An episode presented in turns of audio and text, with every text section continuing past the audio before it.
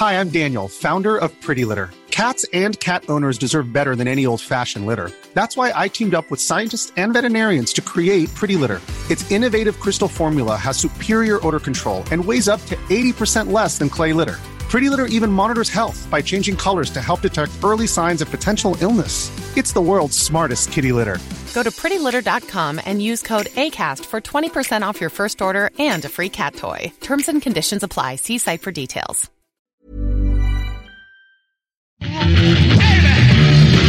Ladies and gentlemen, you're listening to a. Hello. Well, today's a big day, and I'm in a great mood.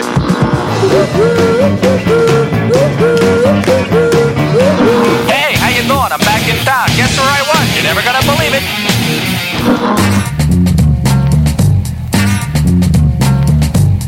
Spotzel, le podcast des cyclistes aventuriers, épisode 18, ici Richard Delhomme.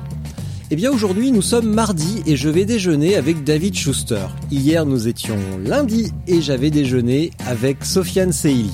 Je reprendrai donc exactement le même principe que pour Sofiane. Pas de discours, pas de long blabla. Place à David donc, le jeune papa, et à sa quatrième place sur la TCR. Hop, bah écoute David, hein, depuis le temps qu'on en parle, enfin c'est pas spécialement depuis le temps que l'on en parle, mais en tout cas entre la fin de ta TCR et aujourd'hui, euh, 10 ou 11 septembre, eh ben, il s'est quand même passé beaucoup de choses dans ta vie. Donc déjà, bah merci euh, comme d'habitude, merci de m'accueillir, euh, enfin merci de me trouver une heure pour qu'on déjeune ensemble, même si finalement on est voisins euh, quasiment de quartier. Ouais, Parce que toi tu travailles vers Opéra, c'est ça je suis à Opéra, ouais, tout Voilà, à fait. Moi, je suis Au. Louvre, enfin rue du Louvre, donc on est vraiment euh, très très proches l'un de l'autre. Euh, alors évidemment, on va parler de la TCR, de tout ce que tu as pu faire précédemment, et de ta quatrième place, mais je trouve que c'est pas un exploit en fait. J'aimerais que tu me parles de ton exploit le plus récent, euh, qui est pour moi, à mon sens, un véritable exploit. C'est comment as-tu fait pour convaincre ta femme de prendre le départ de la TCR en sachant qu'il y avait une chance que tu ne la termines pas pour cause de grossesse et de, euh, de terme de grossesse. Comment est-ce que tu as réussi à la convaincre et comment tu as réussi ce stratagème hein? Parce que ça, ça, ça, pour moi, c'est un véritable tour de force. Euh, bah, pas pour moi justement. Euh, alors j'ai beaucoup de chance que je suis extrêmement soutenu dans, dans tout ce que je fais et que ma compagne me, soutient dans ces aventures-là. Euh, néanmoins, bah, j'ai toujours fait du sport et j'ai toujours aimé ce genre d'aventure, donc c'est c'est normal que je, que je prenne du temps pour moi pour, pour ces choses-là. En tout cas, ça fait partie de notre façon de vivre. On a toujours gardé une vie indépendante. Et concernant la TCR plus particulièrement, bah, c'est vrai que quand, euh, quand, j'ai quand mon dossier a été accepté et que j'ai vu euh, les dates euh, et que ça allait être un petit peu compliqué, bah, on en a beaucoup parlé. On a, on a essayé de voir les pour et les contre. Le fait que la TCR soit dans un sens inhabituel, c'était la première année qu'on partait de l'Est et qu'on allait à, l'Ouest, bah, ça a vraiment joué dans la balance parce que bah, je savais que plus j'allais faire de kilomètres, plus j'allais me rapprocher de la maison. Euh, donc déjà, ça me permettait de sécuriser un petit peu les choses. Ça, c'est le premier point. Le deuxième point, c'est que du coup, j'ai mis en place toute une stratégie pendant l'épreuve pour euh, assurer un retour très rapide à la maison en cas de nécessité. Euh, donc déjà sur le vélo, j'étais toujours euh, joignable. J'ai fait en sorte d'avoir toujours de la batterie, donc avec moyeu dynamo, etc. Et des grosses batteries euh, à disposition pour que mon portable soit toujours allumé. J'ai roulé assez vite au départ pour essayer de rejoindre la France, enfin le- l'Europe occidentalisée, comme j'aime dire, le plus vite possible. Et puis j'ai fait en sorte que des proches soient toujours dans le même pays que moi pour me décharger du vélo en cas de nécessité et en cas de retour très rapide, pour que j'ai que un avion à prendre. Euh, et donc mes parents ont, pris euh, le départ de la TCR avec moi en voiture. Euh, ils sont partis un mois et demi avant moi, ils m'ont rejoint au départ pour me déposer mon vélo. Et ensuite, ils ont fait en sorte d'être toujours dans un pays, enfin dans un rayon de 500 km autour du point où moi j'étais, pour que, bah, en cas d'urgence, en cas d'appel rapide, je puisse rejoindre bah, Paris le plus vite possible. Voilà. Je suis admiratif par cette épopée familiale parce que là, ça dépasse totalement le cadre du vélo, du sport et euh, c'est vraiment une, une aventure familiale. De toute façon, moi je considère que pour faire ce genre de ce genre d'aventure, c'est hyper euh, hyper égoïste parce qu'on est tout seul pendant euh, bah, tous les jours où on va s'entraîner entre guillemets, et puis pendant toutes ces épreuves-là, on est tout seul sur le vélo, on partage pas ça avec ses proches. Or, bah, ils sont une partie quand on a la chance d'avoir une famille, ils sont une partie primordial, essentiel de la réussite de ce genre d'aventure. Et donc, bah, j'essaye à ma manière de les, impliquer, de les intégrer dans ces aventures-là. Et j'ai beaucoup de chance parce que euh, bah, justement, ça les intéresse et ils ont envie de, vivre ça aussi euh, euh, avec moi. Surtout tes parents. Finalement, c'est aussi, c'est aussi fantastique d'avoir tes parents à proximité. Oui, alors euh, je les ai pas vraiment vus pendant l'épreuve, mais euh, oui, je savais qu'ils étaient. Et euh, qu'ils soient disposés en plus à aller se taper la route jusqu'en Bulgarie, c'est quand, même- c'est quand même assez génial. Alors, la raison pour laquelle je fais euh, ce genre de voyage, c'est- c'est de leur faute au départ. Donc, Ah. depuis que je suis tout petit, on voyage énormément avec mes parents et on a toujours, on a visité beaucoup, beaucoup de pays. J'ai beaucoup de chance pour ça. Et toujours en autonomie, toujours en bivouac, etc. Donc, j'ai- donc quand je leur ai parlé de la TCR, euh, ils sont à la retraite et je leur ai dit bah voilà c'est l'occasion pour vous d'aller vous faire un petit voyage dans les Balkans et puis euh, euh, de me déposer mon vélo là-bas et puis comme ça, on se verra euh, en Bulgarie, on pourra manger une pizza là-bas et, euh, vous assurer le retour euh, aussi euh, en cas de nécessité. Donc euh, voilà. Et en plus, ça avait un avantage, c'est que s'il y avait eu vraiment un appel d'urgence, ça t'évitait d'avoir tes parents à la maternité avec les autres beaux-parents. C'est toujours un moment un peu stressant d'avoir toute la famille, la belle famille. Qui là Attends, on va juste attendre que la moto euh, ait fini son barouf. Voilà, j'en profite pour manger. Où, maman en fait a besoin d'un petit peu de calme parce que euh, bah quand même quoi. Les trois jours à la maternité c'est quasiment euh, c'est le début d'une autre grande grande aventure. Exactement. Et alors Arthur, comment va-t-il? Tom, le petit Tom. Tom? Ouais. tu- Je crois bien que tu m'avais lu écrit Arthur. Ah non, non, non. Non? Ou alors t'en as un autre. non plus. T'es sûr? Ouais. Tu peux me le dire. Tom. Moi j'en ai 17. Ouais. C'est Bah, il va très bien. N'empêche que comment va-t-il?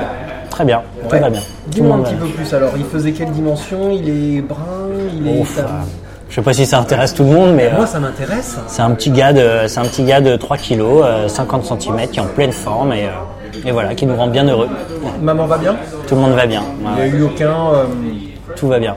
J'ai bien fait d'aller au bout de la TCR parce que euh, bah, on a eu le temps euh, de, de lui préparer sa chambre et de le voir euh, arriver, donc tout va bien. Ça, et tu me l'avais par- on en avait parlé un petit peu au téléphone. Mhm. Les, les gens de la TCR, euh, du, je sais pas si c'est communication ou marketing, mais disaient euh, David, euh, bah, il fait quatrième, il a roulé comme une bourrique pour arriver euh, juste pile à l'heure Ouais. de, la- de- de l'accouchement.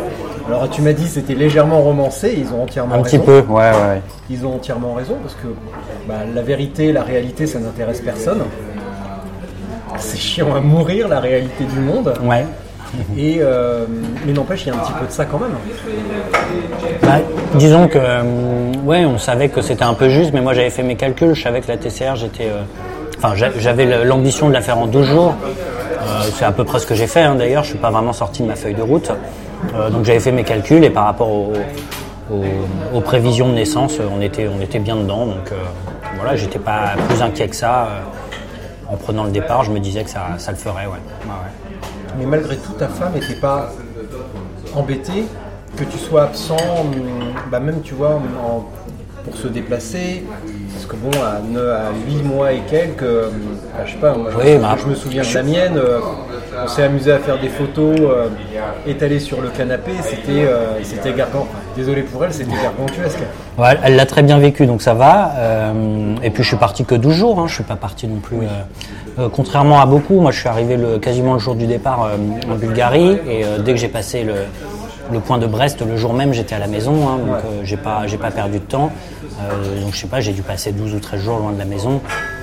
Voilà, donc, on est indépendant. euh, elle est euh, tout à fait autonome, elle se débrouille bien, donc euh, pas de souci. Ça veut dire qu'elle aussi, enfin maintenant, c'est- ça va être un petit peu, pour quelque temps, ça va être un petit peu plus compliqué. Ça veut dire qu'elle aussi, elle pratique une activité euh, intensément? Alors elle ne fait pas d'activité euh, sportive euh, telle que le vélo ou euh, qui prennent autant de temps que ça, mais oui, elle a, elle a ses activités. euh, on a notre, euh, chacun notre façon de vivre. et, Truc. voilà. Bon, bah ça a l'air de rouler comme ça et on va passer à autre chose. Si tu te présentais maintenant, Ouais. qui es-tu, que fais-tu, d'où viens-tu? Alors, bah- dans la vie Moi, je suis David, euh, j'ai 32 ans, je suis euh, parisien euh, et je suis consultant en stratégie digitale. J'accompagne les, les sociétés pour, la, pour mettre en place l'agilité, par exemple, dans leur mode de fonctionnement. Donc, en gros, pour faire simple, je, je conçois les applications et les sites internet de demain, pour faire très simple. Oui, effectivement, Voilà. c'est un bon raccourci. Et puis un jour, si j'ai 4 heures à perdre, enfin, on fera un épisode sur l'agilité. Qu'est-ce que l'agilité Avec plaisir. Là, j'ai beaucoup de choses à dire. On va se prendre la poire. Le pire, c'est que c'est hyper intéressant en plus. Ben, oui, je- enfin bon, je vais pas, je vais pas en parler, mais euh, ouais, ouais, c'est des, des sujets qui sont intéressants dans le monde d'aujourd'hui où euh, bah, les consommateurs sont de plus en plus exigeants. Il faut être capable de leur apporter, euh, euh, bah, de répondre à leurs besoins, sinon ils zappent et c'est normal. Euh, on a de plus en plus de solutions sur le marché et il faut être capable de, de proposer le bon produit à la bonne personne, de la bonne façon, à moindre coût. Euh, et euh, voilà. Et en plus de ça, le monde du travail change, les organisations changent, et donc il faut être voilà capable de proposer des, des manières de travailler ensemble qui, qui évoluent. Si tu me parlais un petit peu de ton passé sur le vélo ou même passé athlétique tout simplement, parce que tu Ouais. n'es peut-être pas né sur un vélo ou avec Oh, un vélo quasiment, quasiment. j'ai beaucoup de chance. euh, j'ai été élevé dans une maison euh, qui borde la forêt de Marly, euh, donc euh, à l'ouest de Paris. Euh, maison euh, que mes parents ont toujours d'ailleurs. Et donc très jeune, euh, bah, j'ai fait un peu tous les sports comme tout le monde. hein. Euh, J'ai fait du foot, du judo, euh, etc. Mais euh, très très jeune, mon père m'a emmené euh, bah, avec lui faire du VTT dans la forêt, à l'époque où euh, bah, c'était euh, les années 90, hein, donc le début des années 90. Euh, donc à la grande époque de l'éclatement du, du VTT. Et donc j'ai découvert ça euh, avec les premières randonnées, euh, les premiers euh, événements en région parisienne. Et donc j'ai fait du VTT pendant toute mon enfance, toute mon adolescence, jusqu'à mes études. Où, bah voilà, pour des raisons d'organisation et de changement de priorité, j'ai arrêté le sport. Et puis, bah, quand je suis rentré dans la vie active, au bout d'un, moment, je trouvais qu'il me manquait quelque chose au quotidien, à part le métro boulot dodo parisien. J'en avais un peu marre. Et donc, je me suis remis à faire du VTT, euh, qui est vraiment mon sport de prédilection hein, à la base. Euh, et puis euh, une chose en entraînant une autre, bah, j'ai commencé à faire du trail, du, triathlon. du, coup, en faisant du triathlon, bah, il a bien fallu que je me mette au vélo de route. Et puis en me mettant au vélo de route, je me suis dit que c'était bien de faire un peu de longue distance. Et puis voilà, au fur et à mesure, je suis arrivé dans le, ce qu'on appelle le bikepacking aujourd'hui. Moi, j'appelle ça le vélo longue distance. Et puis euh, voilà, donc ça fait deux ans, enfin ça fait deux ans, ça fait un an et quelques que je fais ça. Alors si tu tiens vraiment à franciser les expressions, ce que je, crois- ce que je soutiens totalement comme initiative, euh, ça veut dire que tu as également pris euh, part au homme de fer de Embrun. Alors j'ai terminé. ouais, j'ai fait Embrun deux fois. J'en ai fait d'autres. hein, J'ai fait l'Altriman, l'Alpsman, l'Inferno Triathlon en Suisse, qui est une épreuve absolument incroyable, qui mélange quatre sports et non pas trois, et qui est vraiment magnifique avec des, paysages à couper le souffle. Mais euh, ouais, Embrun, euh, c'est mon premier triathlon. Euh, et c'est, je pense, que c'est ce jour-là, parce que c'est euh, le 15 août 2014 où j'ai euh, eu euh, où j'ai découvert que voilà j'étais plutôt résistant et que euh, ça valait le coup d'essayer d'aller creuser un peu euh, cet aspect-là du, monde sportif et de ne plus être sur des euh, parcours de VTT où je tournais en rond et je m'ennuyais à mourir, euh, mais plutôt sur des trucs euh, où on découvre un peu d'autres choses et euh, un peu des efforts plus longs. Donc ça, ça t'a emmené vers le bikepacking. Enfin, oui, Alors, j'ai fait, euh, on ouais, peut appeler ça. Il y a beaucoup d'appellations. Ouais. Ça peut être même simplement du cyclotourisme, comme m'a dit Oui, hier, euh, comme dit hier euh, Sofiane. Tout à fait. Et Bah, on peut appeler ça de différentes manières, comme à la convenance de chacun. À quel moment tu t'es dit, tiens, bah, je vais aller faire ce truc, par exemple, je vais aller faire la French Divide? Ouais. À quel moment Est-ce qu'il y a eu un déclic? Est-ce que tu t'es dit, euh, tiens, c'est le genre d'épreuve que j'attendais depuis toujours Mm. C'est le compromis idéal entre ce que j'ai vécu à l'adolescence avec mes parents et ma pratique actuelle? Qu'est-ce qui t'est passé par les- la, la tête à ce moment-là? Bah, J'y suis allé par, par étapes. J'ai fait 2-3 ans de triathlon euh, longue distance, donc ce que les gens appellent les, les Ironman, euh, donc les triathlons XXL. Et puis bah euh, voilà, je, je me suis rendu compte que je maîtrisais l'effort, j'en ai fait 5 et puis euh, j'avais pas trop de doute sur le fait que j'étais capable de finir quoi. Et j'aime bien moi me lancer des défis euh, sur des choses euh, où euh, bah, j'ai aucune connaissance, je dois tout apprendre et sur lequel aussi je suis pas sûr d'aller au bout. C'est ça qui m'intéresse, c'est d'essayer de voir jusqu'à quel point je peux repousser certaines limites, sans me mettre en danger hein, évidemment, mais de voir quelles sont mes capacités. Euh, et donc, euh, bah, après avoir fait un peu de triathlon comme ça, j'ai commencé à me dire, bah, euh, tiens, en vélo, c'est quoi, c'est quoi les trucs un peu, un peu cool à faire sur route ou en VTT Donc en VTT, j'en ai fait pas mal des raids marathon en France. Euh, j'avais fait un peu le tour, je me sentais capable de finir à peu près n'importe quelle épreuve. Et je me suis dit, en route, il faut, c'est quoi ce qu'il y a de plus dur en France aujourd'hui?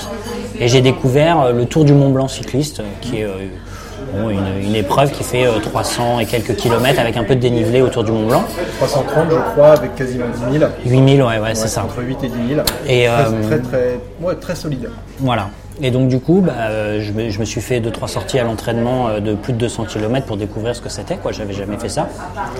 Et j'ai fait ce fameux tour du Mont Blanc et j'ai adoré l'effort. J'ai adoré toute la journée sur mon vélo, voir des paysages magnifiques. Et puis, euh, et puis bah, après, j'ai commencé à entendre parler, euh, du coup, en me renseignant sur Internet, hein, qui est l'axe euh, primordial pour découvrir les choses aujourd'hui.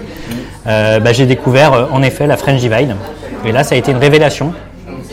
Enfin, déjà, ça faisait quelques temps que j'entendais parler de la TCR, mais ça me paraissait absolument inaccessible, tant par la distance que la difficulté. Enfin, voilà, c'était pour moi un autre monde, quelque chose que je ferais jamais dans ma vie. Pour ça je l'ai fait, du coup. Et j'ai du coup bah, switché sur la French Divide parce que c'était euh, du VTT, que c'était mon, c'est mon sport de prédilection, euh, enfin de- depuis toujours. euh, que c'était en France, donc c'était un univers qui était maîtrisé pour moi, euh, que j'étais jamais loin de la maison si j'avais le moindre souci. Euh, pour mes proches, c'était hyper rassurant aussi hein, de me savoir euh, sur un territoire connu. Euh, et puis, euh, et puis voilà, donc en suivant la French Divide en 2017. Euh, bah, j'ai suivi ça euh, avec passion et, euh, et je me suis dit qu'il fallait absolument que je prenne le départ de cette épreuve-là. Ça faisait écho, voilà, me retrouver dans, la nature, sur des efforts assez longs, au milieu de magnifiques paysages et tout. C'était vraiment ce que j'avais envie de faire. Et il se trouve que, bah, un peu par hasard, celui qui avait fait le, le meilleur temps en 2017, euh, Sylvain, bah, était voisin, était un voisin. On ne se connaissait pas, mais du coup j'en ai profité pour le contacter, pour faire connaissance avec lui. Et euh, finalement, bah, c'est comme ça que j'ai découvert un peu euh, l'univers du, du- du- de la longue distance, du voyage à vélo, euh, des courses euh, longue distance à vélo, euh, et, et que je me suis lancé là-dedans en 2018 avec ma première BTR et ma French Divide. Quel souvenir tu gardes de, la, de, la- de ta première French Divide? Quels enseignements tu en as gardés? Et est-ce que tu as fait des erreurs monumentales? Alors des erreurs, on en fait toujours. Mais C'est justement ça qui est super cool. Euh, moi, ce qui m'intéresse, c'est d'apprendre, c'est de découvrir euh, les choses. Euh, j'ai pas fait. Enfin, voilà. Après, c'est des apprentissages. Euh, j'ai roulé avec Didier, notamment les premiers jours, ce qui a été vraiment génial parce que rouler seul, c'est très difficile. Ça a été très difficile pour moi. J'ai vraiment découvert ça pendant la TCR. La solitude n'est pas forcément un truc que je recherche absolument. Donc, mais par contre, le fait de rouler à deux, ça nous a contraint à un rythme qui n'était pas forcément le mien, pas forcément le sien. Euh, et donc ça, c'est un apprentissage aussi, c'est que si on veut euh, rouler le plus vite possible, ben, finalement, le mieux, c'est de rouler seul. Ça, c'est une évidence. Euh, J'ai découvert aussi toute la gestion du sommeil que je ne connaissais pas. Pour moi, il était évident qu'il fallait dormir beaucoup toutes les nuits pour pouvoir faire du vélo tous les jours. Et j'ai découvert, ben, en faisant la French Divide, que il était possible de dormir un peu moins, euh, dans des conditions un peu plus difficiles aussi, avec du confort moindre, et que les, ressources euh, de notre corps étaient euh, assez euh, impressionnantes. Et en fait, pour moi, c'est ça, au-delà du fait que j'ai adoré l'aventure euh, sur un plan euh, euh, voyage, et c'est la raison principale pour laquelle je l'ai fait, sur un plan très personnel, sur un plan euh, sportif, euh, ben, j'ai vraiment découvert euh, la capacité du corps euh, à s'adapter à ce genre d'effort. euh, à, accepter le manque de sommeil, à accepter euh, le manque de nourriture, etc. Donc ça, c'est vraiment un truc que j'ai adoré. Moi j'ai fini mon bol, je te laisse manger un peu. Quand même, Vas-y, c'est comme je te disais tout à l'heure hier avec Sofiane, on s'est un petit peu moqué de toi gentiment parce que je lui disais que tu étais un énorme mangeur et je lui ai raconté l'anecdote du Pizza Hut où tu as dévoré deux pizzas. Ah oui, Et ouais. ça, ça, ça me laisse rêveur. ouais. Parce que je me, je me limite énormément en ce moment sur la pizza, sinon, euh, sinon je serais large comme le Brésil. Ouais. Moi, je, ouais, je, je mange, j'ai un bon coup de fourchette. Euh, bah, principalement quand je rentre euh, de ce genre de, de- de- d'aventure, on va dire. Euh, c'est vrai que là, depuis que je suis rentré de la TCR, les premiers jours, euh, je faisais l'équivalent de 6 repas par jour à peu près. hein. Euh, que j'essayais de regrouper en, 3 ou 4 repas. Mais du coup, oui, quand, je, quand j'allais au restaurant ou quoi, c'est deux menus à chaque fois, c'est évident. Euh, sur la French je mangeais deux fois. Enfin, quand j'allais au restaurant aussi, je prenais deux menus. Et, euh, et voilà. Donc ouais, je mange, je mange vraiment beaucoup et j'essaie de me de réhabituer mon corps à manger moins au fur et à mesure aussi pour pas que ça reste une constance. que j'ai tendance à prendre du poids après les épreuves. Euh, Bah, si parce tu que manges je, comme ça, oui, voilà, parce que je continue à manger C'est beaucoup. pas de hein. miracle, hein, parce que si tu, si tu manges pareil que pendant l'épreuve à base de 4 pizzas par jour, Voilà. ah bah dis donc c'est un scoop, on grossit à 4 pizzas par jour. Mais pour moi, c'est nouveau parce que j'ai jamais pris de poids dans ma vie. Ouais, Mais c'est vraiment depuis la French Divide où je me suis rendu compte que voilà, si je continuais à manger pendant 2-3 mois euh, autant de nourriture, bah, forcément mon corps euh, me le faisait payer après. Mais tu vas découvrir là. Tu m'as dit tout à l'heure que tu as 32 ans. 32 ans. Tu vas découvrir, tu vas, tu vas, tu vas découvrir les affres de- du temps qui passe et en Ouais. plus les affres de la paternité. euh. alors, à, à prendre avec modération parce que si, euh, si vous faites vos propres purées, euh, ça se passera très bien. Mm. Mais euh, moi ça va, j'ai pas, euh, j'ai pas, j'ai pas été trop, euh, j'ai pas trop grossi, mais c'est juste, bah, voilà, j'ai pas besoin d'avoir d'enfants pour grossir quoi, parce Ouais. que bah, je suis comme toi, je suis un gourmand immonde. J'ai grandi dans une pâtisserie. D'accord. Mon père est pâtissier, enfin il était pâtissier, du coup j'ai grandi dans une pâtisserie. Alors on- heureusement on allait rouler le midi entre midi et deux, tu vois. Nous on était sur la route. Mais sinon, ouais, on. Après, moi, vu le, le nombre d'heures de sport que je fais par jour, euh, je suis, je suis pas trop inquiet. euh, ouais. sur la durée, ça devrait bien se passer. Mais ça, on va en parler un petit peu. Euh, et c'est c'est assez rigolo parce que finalement, tu as, un passé, enfin c'est rigolo, je sais pas s'il y a de quoi se mettre des tapes sur les cuisses, mais en tout cas, c'est cocasse. Tu as un passé quand même assez solide, tu as bouclé plusieurs Ironman, et malgré tout, la, la TCR te semblait euh, inaccessible, et là, tu viens de la boucler, et de belle manière. Et maintenant, tu te sens comment par rapport à ça Par rapport à ce côté inaccessible? Tu as découvert qu'on pouvait rouler avec une dépravation de sommeil. Ouais. Tu as découvert qu'un truc qui te semblait inaccessible est carrément totalement, ina- totalement accessible. Tu te sens comment par rapport à ça maintenant? Qu'est-ce qui te semble inaccessible maintenant? Euh, bah, c'est vrai que à force là, euh, depuis deux ans où j'ai commencé à, m- à- à me mettre à faire de la longue distance, euh, bah, c'est vrai que j'ai vachement repoussé les limites de ce que je pensais possible ou pas possible. Donc aujourd'hui, il y a un peu, il y a, il y a deux choix qui s'offrent à moi. C'est soit euh, bah, j'essaye de faire des performances, euh, d'aller faire des résultats comme Sofiane euh, peut, peut les faire. Parce que tu trouves que quatrième, c'est pas assez bien c'est bien, mais c'est pas c'est pas non plus être devant quoi. Donc il y a encore il y a encore un gap qui est, qui est important. Néanmoins, je pense que j'ai pas le cet esprit de compétition qui cette qui me permettrait justement d'aller me battre suffisamment par rapport aux, aux très très bons coureurs qui y a un peu partout euh, sur toutes ces belles épreuves. Ouais. Donc plutôt, euh, bah, aujourd'hui, ce qui me paraît inaccessible, c'est des trucs euh, un peu plus engagés, euh, dans lesquels euh, bah, euh, finalement le vélo ne devient plus que secondaire, selon moi, hein, selon mon analyse. Je pense au Tour Divide, je pense pourquoi pas à la Silk Road, je pense à des trucs traversés de l'Australie. Voilà, donc je réfléchis à ce genre de choses-là. Néanmoins, je suis, je suis hyper embêté par les, les aspects budgétaires notamment. Et puis, euh, je me pose aussi des questions sur euh, finalement, est-ce que la course c'est vraiment ce qui me convient ou pas Euh, Parce que ce que j'ai, ce que j'aime, ce que j'ai aimé dans la French Divide, c'est euh, les paysages, c'est euh, la découverte, euh, c'est les petits chemins, c'est euh, tout ça. Et c'est ce qui m'a manqué sur la TCR. Euh, la TCR, j'ai passé des très bons moments dans les Alpes, j'ai passé des très bons moments en Suisse, etc. Mais il y a aussi beaucoup de moments où j'ai fait, j'ai été obligé de faire des choix, euh, les choix de prendre des routes euh, rapides, roulantes, euh, et de mettre la tête dans le guidon et de pas regarder ce qui se passait, de rouler de nuit. Euh, et j'ai une petite, euh, j'ai un petit regret à ce niveau-là de pas avoir profité. euh, et je sais qu'il va falloir que je retourne dans certains endroits pour les voir avec le, repos, pouvoir prendre des photos, pouvoir me poser. Donc voilà. Donc qu'est-ce qui me paraît inaccessible bah, En vélo aujourd'hui, c'est plutôt ce, genre d'épreuve où la, l'aspect su- survie, alors le terme est fort, hein, mais l'aspect gestion du temps, des montagnes, etc. que je connais pas, bah, entre en jeu.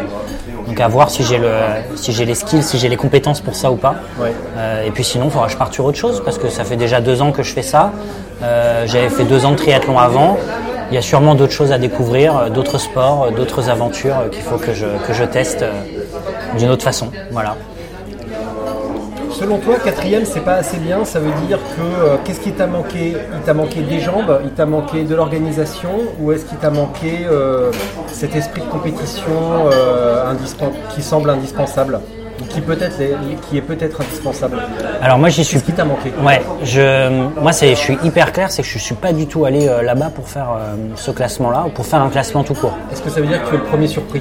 Ah oui, je m'attendais absolument pas à arriver à cet endroit-là, et je, je- ça- pour moi c'est, une vraie surprise, et euh, voilà, c'est, je, je m'attendais vraiment pas à être à ce niveau-là.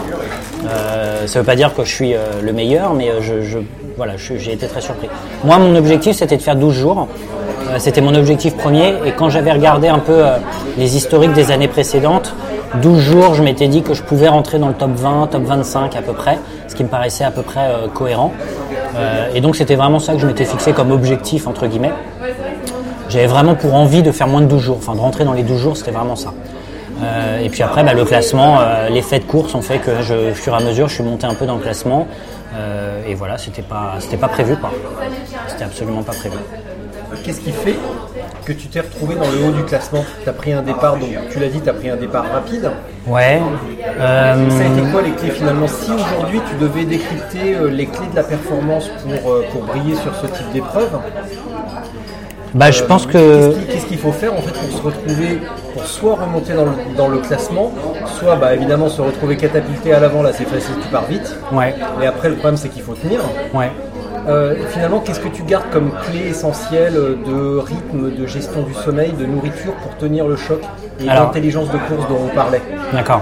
Pour répondre à ta question juste avant, euh, qu'est-ce qui a fait que j'ai pas été euh, plus haut, enfin dans le dans le classement Qu'est-ce qui fait que tu te retrouves catapulté quatrième Bah, en fait, que tu ne t'y attendais pas Ouais. Euh, bah moi j'avais un plan de route que j'ai plus ou moins respecté en fait. Je me suis pas occupé des autres, absolument pas, euh, sauf à la fin, euh, enfin sauf à la fin, sauf les derniers jours où quand j'ai vu que j'étais relativement bien positionné, je me suis dit c'est un peu bête de perdre des places maintenant et je me suis imposé un rythme qui était plus élevé que ce que je voulais faire. euh, notamment au niveau du sommeil où j'ai beaucoup moins dormi les deux trois dernières nuits pour justement garder ma place.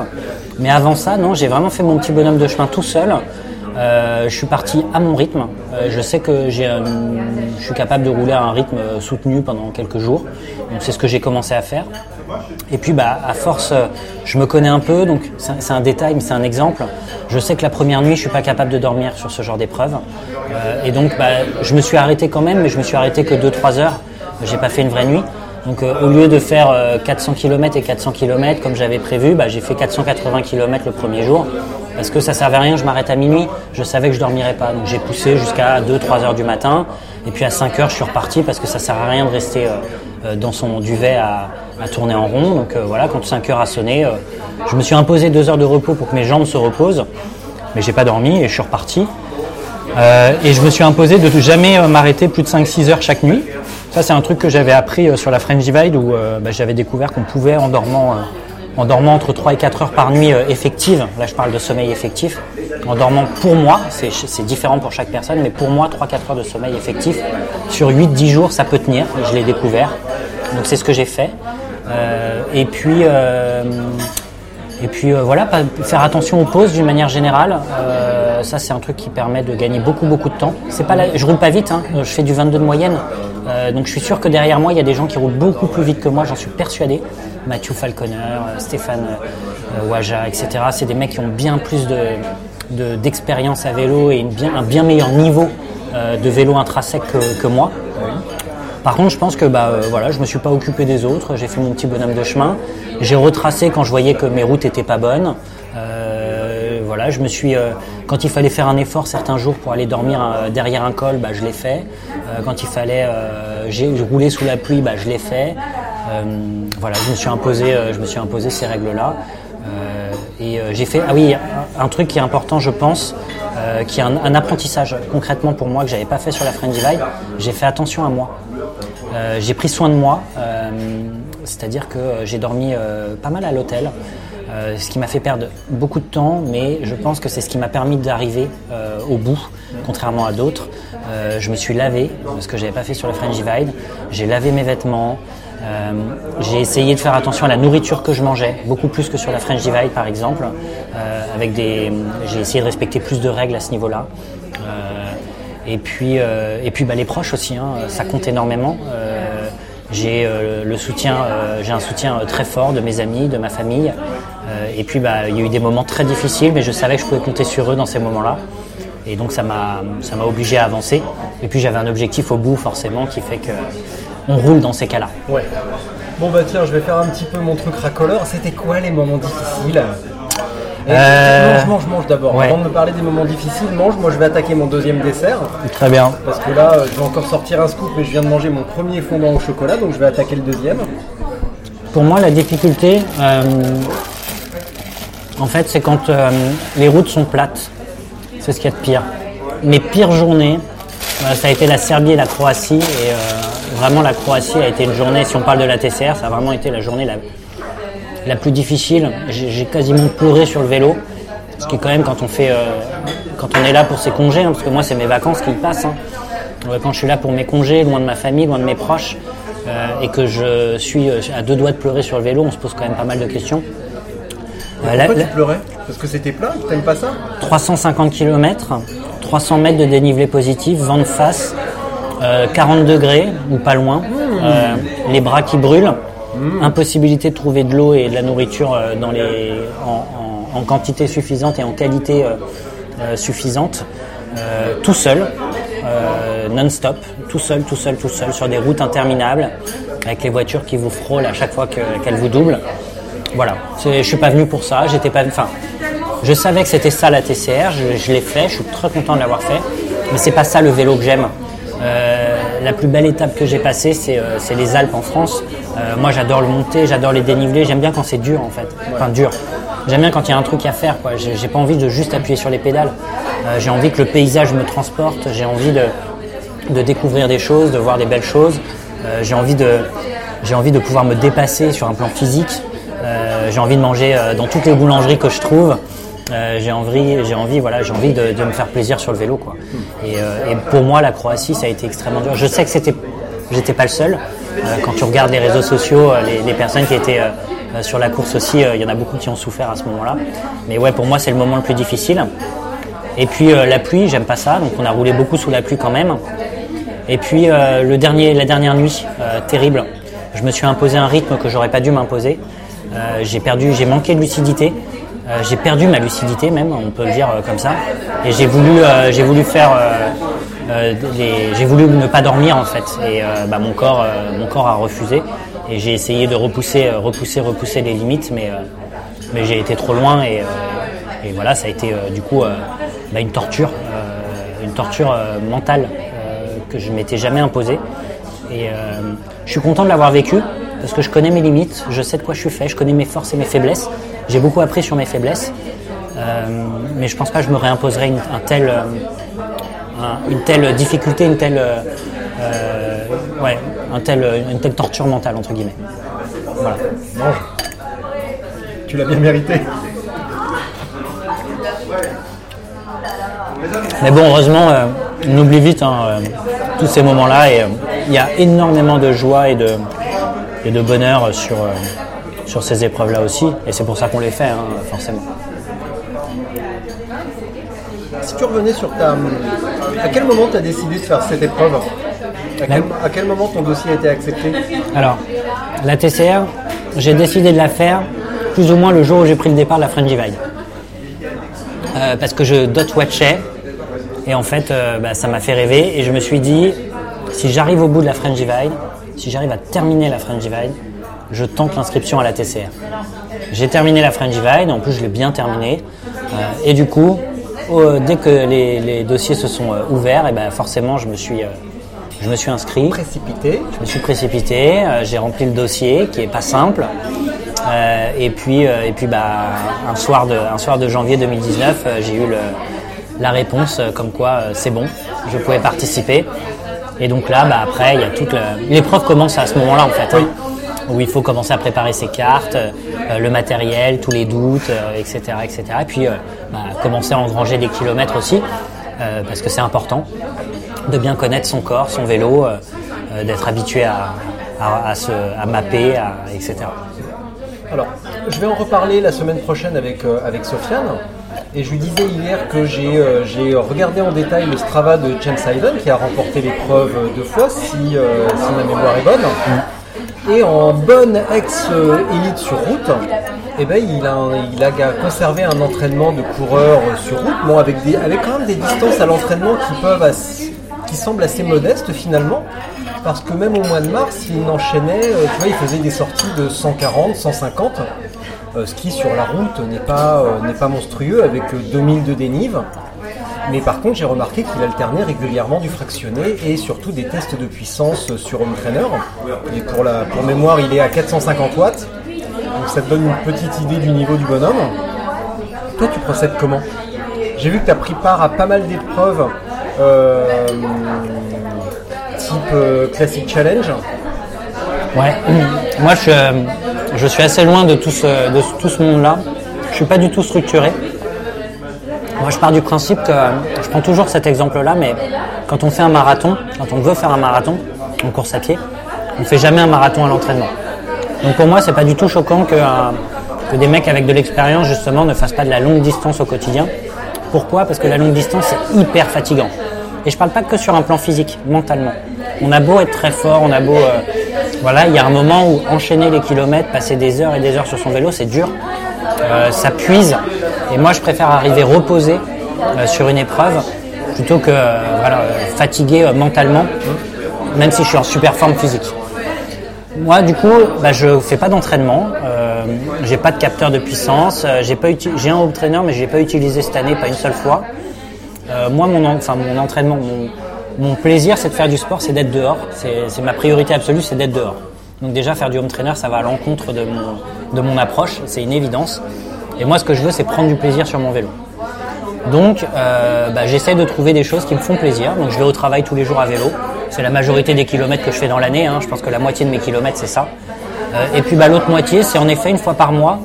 Euh, on a la chance à Paris d'avoir des classiques challenge qui sont orga- organisés par François Paoletti et, son équipe, qui sont gratuits, libres et qui nous permettent au départ de Paris d'aller découvrir une ville de province euh, sur des parcours magnifiques, que des petites routes. Voilà, moi c'est le vélo pour moi c'est ça, c'est découvrir euh, des petites routes, des petits coins, me faire plaisir. J'ai la chance d'avoir quelques copains qui roulent euh, au même rythme que moi et du coup euh, on fait ça ensemble. Et du coup, bah, moi ce que j'aime bien faire c'est pas prendre le train pour rentrer. Et quand on va, euh, je sais pas moi, quand on va à Deauville, quand on va à Rouen, quand on va au Mans, quand on va etc. Bah, c'est rentrer sur le vélo. Et du coup ça me fait des longues sorties comme ça. Si je pars en week-end en famille, bah, je pars un peu plus tôt le samedi matin et puis je rejoins la, la famille le midi euh, sur le lieu, de, le lieu de, du week-end. Euh, voilà, mais euh, sinon pas de, pas de fractionné, pas de, pas d'entraînement, euh, juste du plaisir. Euh, et c'est mon moteur euh, absolu. Et c'est pour ça que euh, bah, je ne serai pas premier de la TCR, euh, je pense. Ou en tout cas, si je voulais être premier de la TCR, il faudrait que je change complètement mon approche. Et du coup, peut-être que je, ça serait impossible pour moi, dans tous les cas, euh, d'atteindre ce genre de niveau-là, parce que euh, bah, pas pour ça que je fais du vélo. Euh, moi, ce qui me plaisait dans la TCR, c'était de découvrir tous ces beaux pays et tout. Évidemment, hein, je suis très content de. Enfin, j'ai roule vite, j'aime ça. J'aime bien, voilà, me mettre un certain, un certain objectif, un certain défi, mais c'est personnel. Voilà. Mange. Ça, ça va être quasiment ma phrase, ma phrase Ouais. mon mot favori. En fait, moi j'ai la belle vie quand même, tu vois. J'ai presque fini, c'est bon. J'ai vraiment la belle vie, je trouve, parce que euh, je fais parler les gens, ils racontent des trucs super intéressants. Moi, j'ai rien à dire. Et euh, je bouffe super vite. Et puis, euh, puis voilà. Donc c'est. Moi, je me suis bien démerdé quand même. hein. Pas mal. Vraiment, j'ai vraiment la belle vie. Mais le repas est bon, ça va. On a, on a bien fait de venir ici, c'est délicieux. Ah ouais, non, mais là vraiment c'est délicieux. Ici, ce petit bol euh, quinoa, euh, poulet, euh, légumes divers, c'est c'est vraiment une merveille. Très bien. Et bah tu sais quoi, puisque tu parles de nourriture, parce qu'en fait, il y a un, un- un truc que tu viens de dire un instant et avec lequel je ne suis pas du tout d'accord et je pense que tu vas être, euh, je pense et en tout cas j'espère que tu vas être d'accord avec moi, c'est que tu as dit, euh, je suis pas du tout euh, minutieux avec mon, euh, mon entraînement, etc. Je sais plus l'ex- l'expression précise que tu as employée, mais en revanche, euh, je pense que tu es un garçon extrêmement minutieux. Et j'ai l'impression également qu'une part de ton succès sur la TCR est due à cette minutie dans ta préparation. Alors, J'ai pas l'impression que tu sois un. je parlais de l'entraînement. Ouais. Je fais pas un entraînement structuré. Ça veut pas dire Voilà. que je ne sais pas ce que je fais. Nous Et ça, venons. et ça c'est un truc que oui, il faut, euh, il faut avoir euh, que tout le monde. euh, Enfin, quand on fait de la longue distance, il faut maîtriser un certain nombre de paramètres.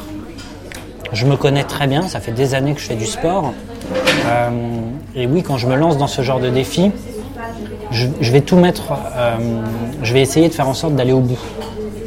Donc je vais essayer d'avoir le bon matériel. Euh, je vais faire attention à mon alimentation. Je vais engendrer des kilomètres comme il faut. Euh, et, euh, et voilà. Donc oui, euh, quand je dis que je suis minutieux sur euh, la- la- l'approche, l'entraînement par contre c'est pas ma façon de faire, mais ça veut pas dire que euh, je sais pas ce que je fais. Euh, quand je suis sur mon vélo, que je fais mes, mes allers-retours au travail, je fais euh, 40, euh, 45 km par jour. Euh, Il y a des jours où je sais qu'il faut que je sois en vélocité, et il y a des jours où je sais qu'entre chaque feu rouge, je vais me mettre minable. Euh, quand je vois un scooter passer, je me mets dans sa roue. Alors je fais pas du fractionné avec un cardio, j'ai pas de cardio, j'ai pas de home et tout ça. Par contre, au quotidien, je sais ce qu'il faut faire pour s'améliorer euh, ou en tout cas maintenir un certain niveau. Voilà. Ça ne veut pas dire que j'ai pas encore beaucoup de choses à apprendre et que si j'avais un, entraînement structuré, je serais pas meilleur. Euh, mais vu que c'est pas ce que je recherche et que j'ai pas envie de m'astreindre à ce genre de choses, bah, je fais avec les moyens du bord entre guillemets. D'accord. Voilà. Donc ça veut dire que ça veut bien dire que tu es quelqu'un minutieux. Et si tu me parlais un petit peu de la préparation du parcours et des cartes. Bah justement, là c'est mon, mon gros point faible. Ah, enfin, enfin un point faible. Oh, il y en a, il y en a beaucoup, hein. Euh, mais oui, euh, bah, comme je, je- je me répète, hein, mais ce que je disais, c'est que pour moi, le, le plaisir dans le vélo, c'est de faire du vélo. Euh, c'est d'être dehors, de découvrir des paysages, de partager ça avec des gens. Ça, c'est vraiment ce qui me passionne. Et tout ce qu'il y a autour, la préparation et tout, c'est le truc qui me plaît pas trop. La French Divide, j'ai adoré euh, parce que Samuel nous a fourni une trace GPS qui est magnifique. Et en plus, si on n'a pas envie d'y passer du temps, il nous fait passer dans le centre des villages, il nous fait passer près des cimetières pour avoir de l'eau, il nous fait passer près des boulangeries. Donc avec un minimum de, de préparation, vraiment strict minimum, on peut s'en sortir euh, avec juste ce qui nous est fourni. La TCR, c'est un autre monde. Il faut construire sa trace.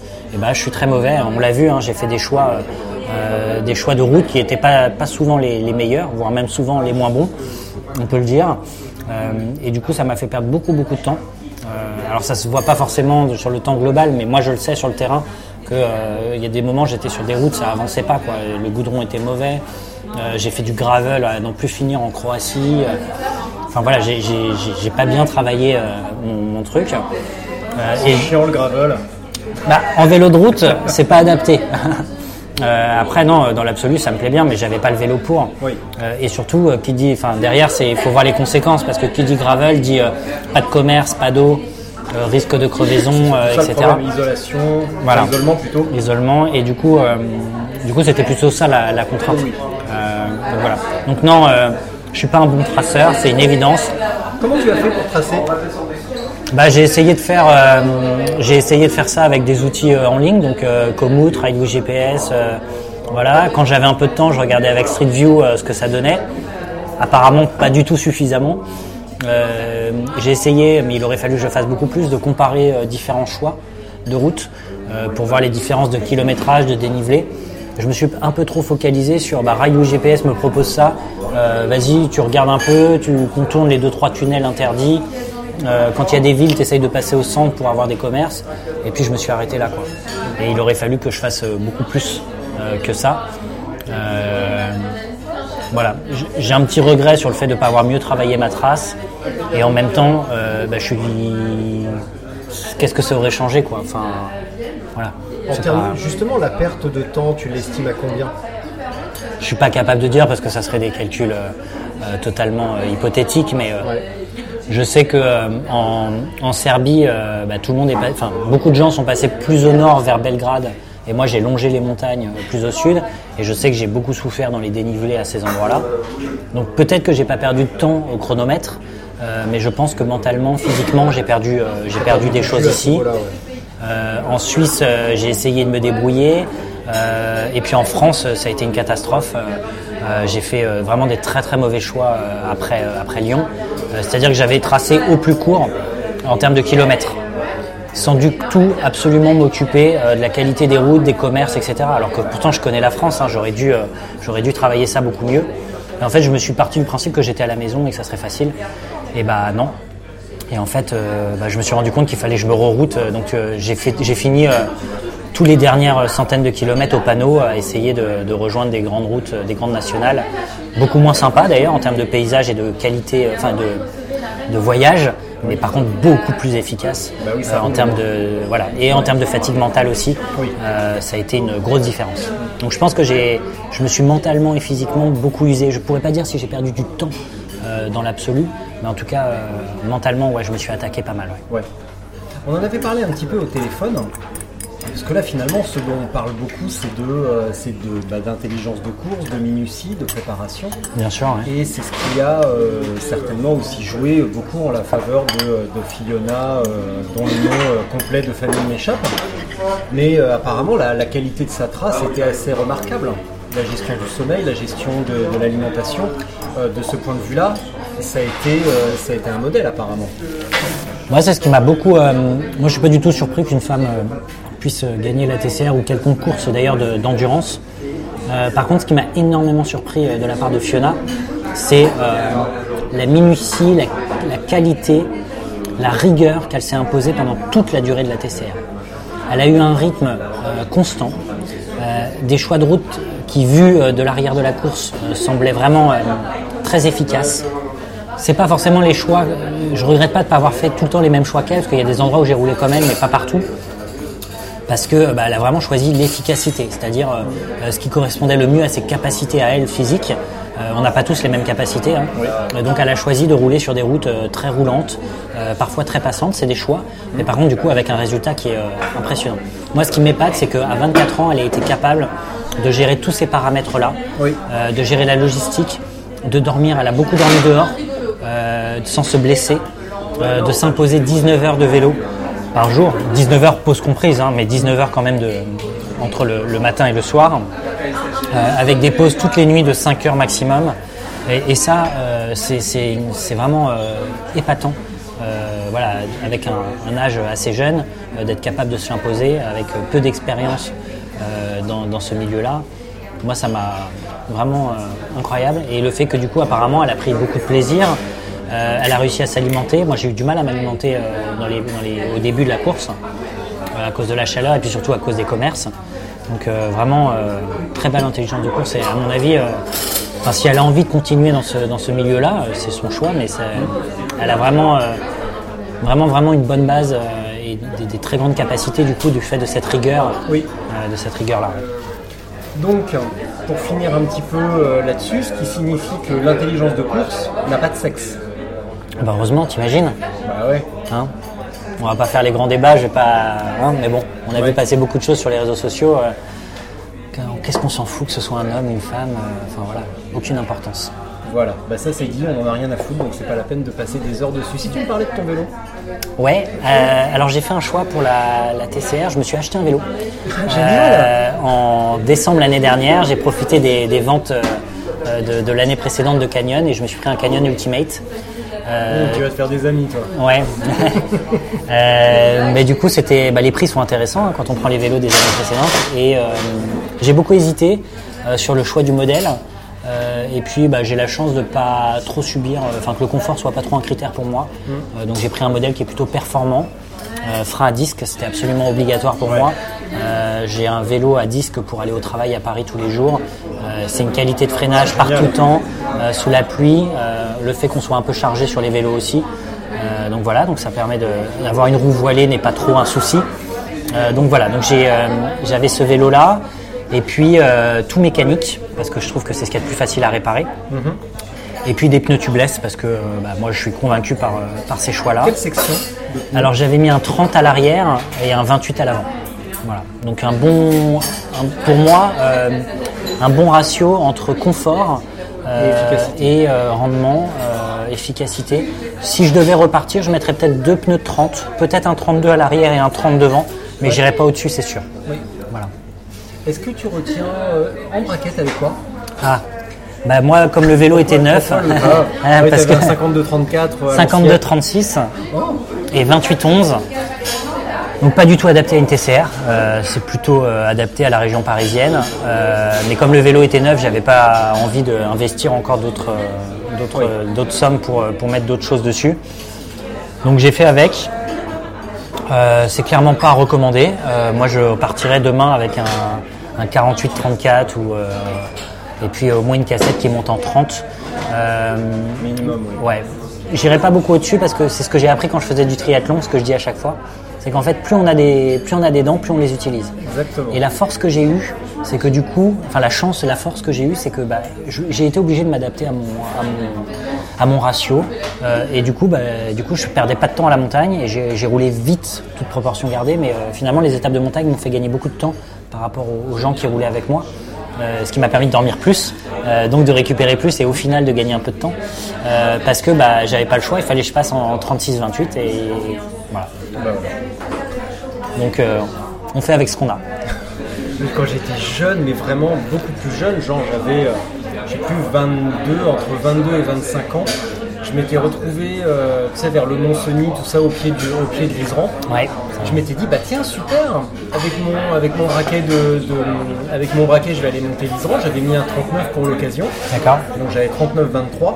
Sauf que je- ce jour-là, le dérailleur a décidé de ne pas fonctionner à l'arrière, de ne pas monter sur le 23. D'accord. Et je me suis retrouvé avec un braquet de 39, chien 21, galop pour ouais. l'Iseran. euh, Ouais. et ça reste, tu vois, c'est un truc idiot, mais en fait, ça reste un super souvenir au-delà du braquet. Ouais. Parce que arrivé en haut, je voulais faire une photo, j'avais pas d'appareil photo, c'était euh, début des années 2000. Ouais. Et là, je suis tombé sur un couple de Suisses qui m'ont pris en photo. Et deux mois après, j'ai reçu la photo. Ah, génial. enveloppe. Ouais. Je l'ai encore. à la Ça, ça fait des belles rencontres. Et euh, du coup, euh, bah, j'ai même pas envie d'aller le remonter parce que ça sera, ça sera pas pareil.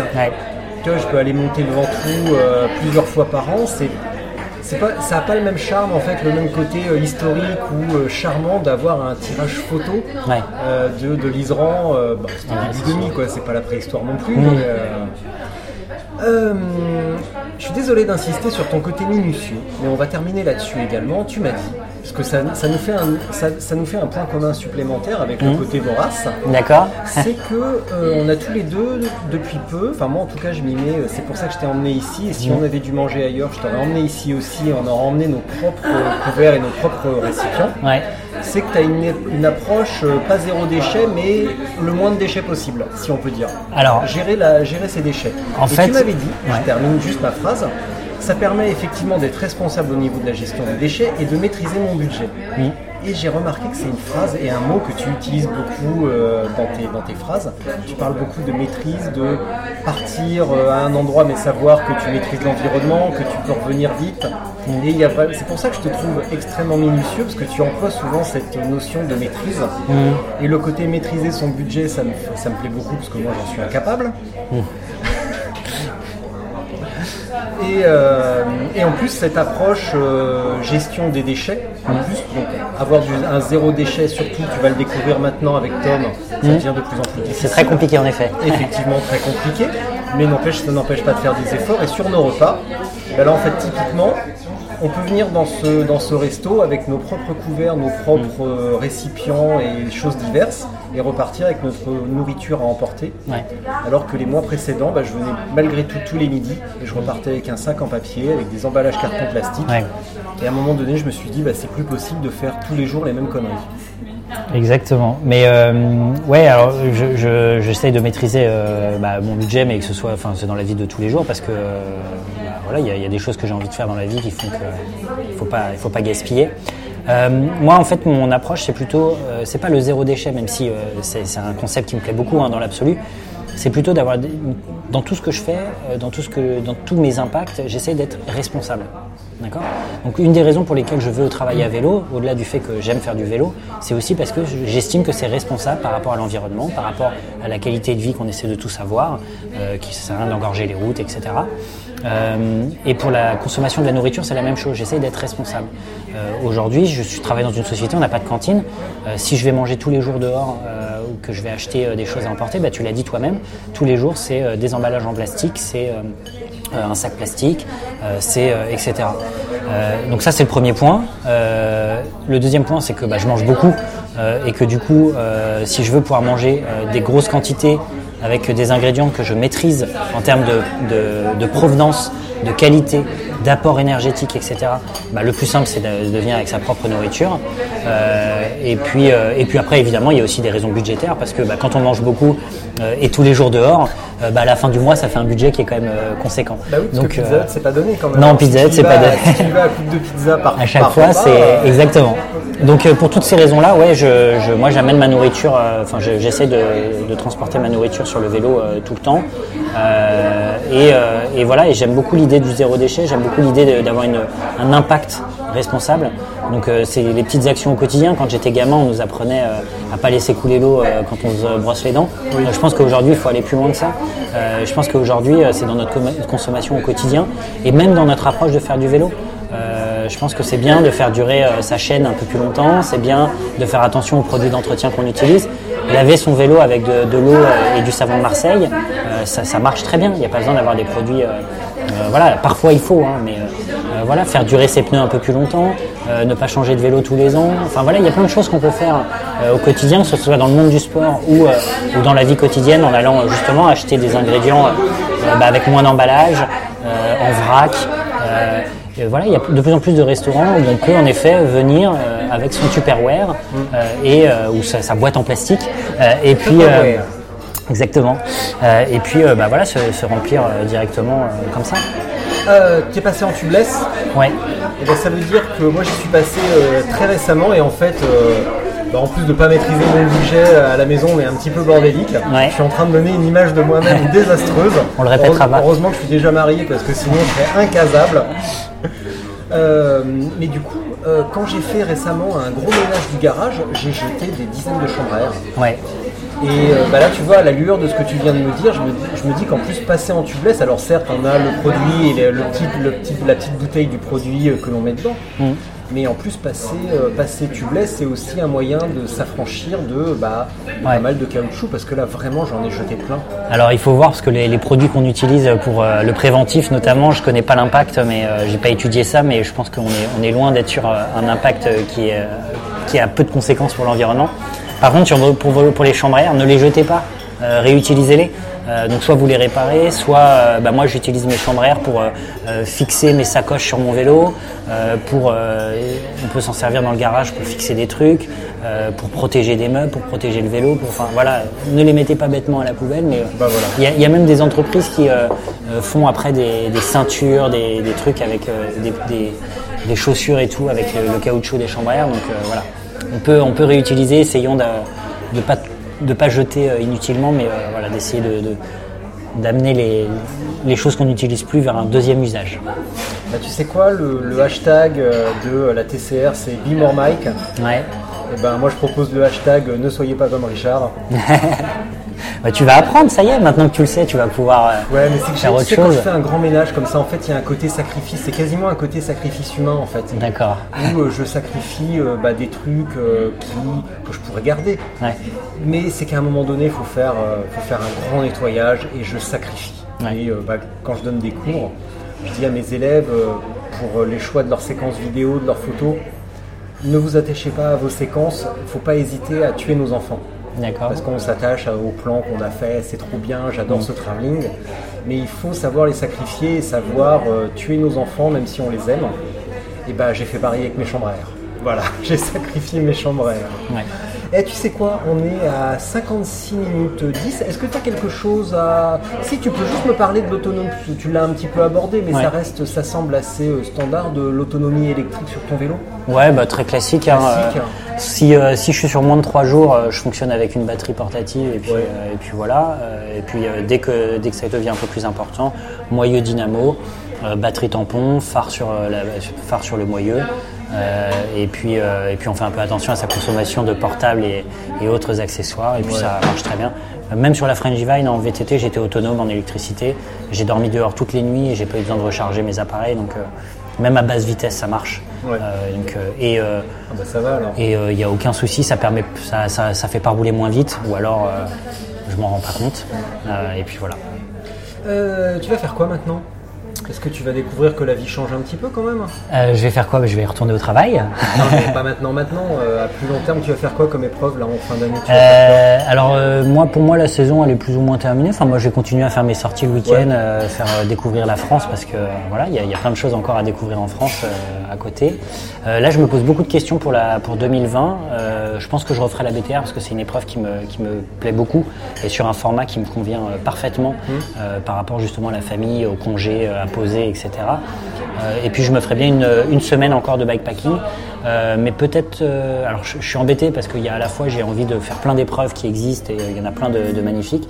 Puis j'ai aussi envie de voyager par mon propre, de mon propre côté. Donc je vais voir comment j'arrive à articuler tout ça par rapport à la famille, au congé et tout. Est-ce que je fais encore une épreuve avec inscription sous forme de course ou est-ce que euh, bah, je pars euh, tout seul me balader, euh, enfin tout seul ou avec des amis me balader en France, voilà, à, à creuser pendant l'hiver. Et si tu venais avec moi à la Highland Trail 550 Non, non, non, jamais de la vie. Pourquoi t'aimes pas les Écossais? C'est pas ça? Non, je sais, tu n'aimes pas la panse de brebis farcie. Alors, C'est euh, peut-être pas non plus, ouais, c'est peut-être pas une bonne, un bon moyen de me faire venir. Non, euh, me, me- aller sous la pluie, euh, aucun intérêt pour moi. Et moi, le vélo, c'est pour être sur le vélo, pas à côté. Euh, donc, euh, pareil, Bah, tu aucun ne, ne intérêt. va pas à la Road alors, parce que si t'aimes pas pousser, tu vas là, tu vas C'est pour ça que je suis pas inscrit, ouais, ouais, Ouais. tout à fait. Euh, c'est une des raisons, ouais, ouais. Et ben, j'ai pas fait l'Italie Divide jusque là pour cette raison-là, parce qu'il paraît qu'il faut pousser pas mal le vélo, la Road. Euh, donc je, je- voilà, moi je fais du vélo, c'est pour faire du vélo. Sinon je fais du trail, j'adore le trail, euh, euh, mais j'ai pas besoin de porter mon vélo quand je fais du trail, quoi. Donc euh, voilà. Et tu sais quoi, je vais garder ce magnifique aphorisme pour la fin. Donc euh, David, merci beaucoup. Habituellement, Merci. il y a une minute de solitude, mais ça me paraît quand même assez difficile de quitter tout mon barda et de, sor- de sortir de la salle. Parfait. Donc euh, on va rester sur... euh, J'ai été assez seul pendant la TCR sur le vélo, donc c'est bon. Ouais, ouais. Donc on va rester là-dessus. Merci beaucoup, même si on va se dire au revoir officiellement euh, dans quelques minutes. Mais en tout cas, merci pour cette heure. Et puis, Merci bah, beaucoup. J'espère qu'on va aller rouler un de ces quatre. Avec plaisir. Parce ouais. que, bah, mine de rien, Saint-Germain-en-Laye, Chartres, c'est pas si loin que ça. Ah, ça se fait très bien. C'est se fait 100 très, très km. bien. On peut se retrouver à mi-chemin de ces Mm. quatre et aller faire Vallée une de Chevreuse. balade ensemble. Exactement. Donc euh, on en reparle. Avec plaisir. La grosse bise. À bientôt.